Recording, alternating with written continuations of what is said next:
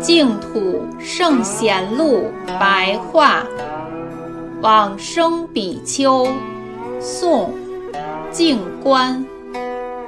静观，不清楚他的出身，居住于浙江嘉兴的济光庵，修习净土忏法十多年。